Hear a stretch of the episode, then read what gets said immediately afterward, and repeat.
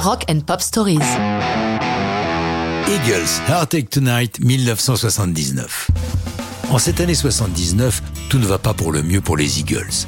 Ils ont beaucoup de mal à se remettre de l'incroyable succès de leur chanson Hotel California et de l'album du même titre.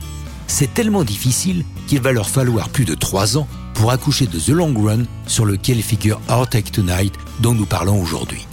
Cette chanson est signée à quatre mains, quatre amis, dont deux Eagles, Don Henley et Glenn Frey, et deux proches, John David Souther, souvent considéré comme un des Eagles, bien que n'appartenant pas au groupe. JD, comme on l'appelle, est la première personne avec qui Frey s'est lié lorsqu'il s'est installé à Los Angeles. Le quatrième mousquetaire est une vieille connaissance, Bob Seger.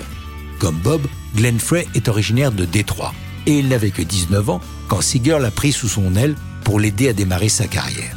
Ce sont donc des liens forts qui unissent ces musiciens. Frey passe la soirée chez Souther.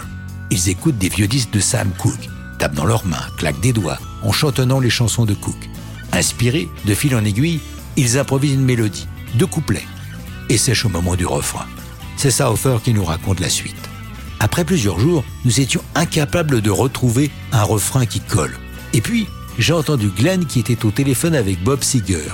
Il lui a chanté les deux couplets que nous avions, et au bout du fil, presque instantanément, Bob lui a chanté un refrain qui était idéal. Une fois raccroché, Glenn m'a chanté le refrain de Bob, There's gonna be a heart take tonight. C'était fantastique. C'est Glenn Frey qui chante, la chanson est très difficile d'après Seeger, qui, bien que ses fans lui aient réclamé, n'a jamais mis Heart Take Tonight à son propre répertoire. Il explique C'est super dur à chanter, c'est tout en haut de ma tessiture, ça m'explose les cordes vocales. Glenn, lui, a su affronter cette chanson. Sorti en single le 18 septembre 79, Heartache Tonight est un énorme succès pour les Eagles et prend la tête des hits américains et elle est couronnée d'un Grammy Award. Mais pour les Aigles, c'est un peu le chant du cygne. Déjà, Randy Messner, membre fondateur, a abandonné le navire avant The Long Run, remplacé à la basse par Timothy B. Schmidt. Mais c'est le dernier album, La Séparation, est consommé en 1980.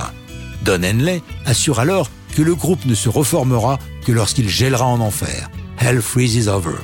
14 ans plus tard, en 94 donc, ce sera ironiquement le titre de leur album du retour, un live agrémenté de quelques inédits. Mais ça, c'est une autre histoire de rock'n'roll.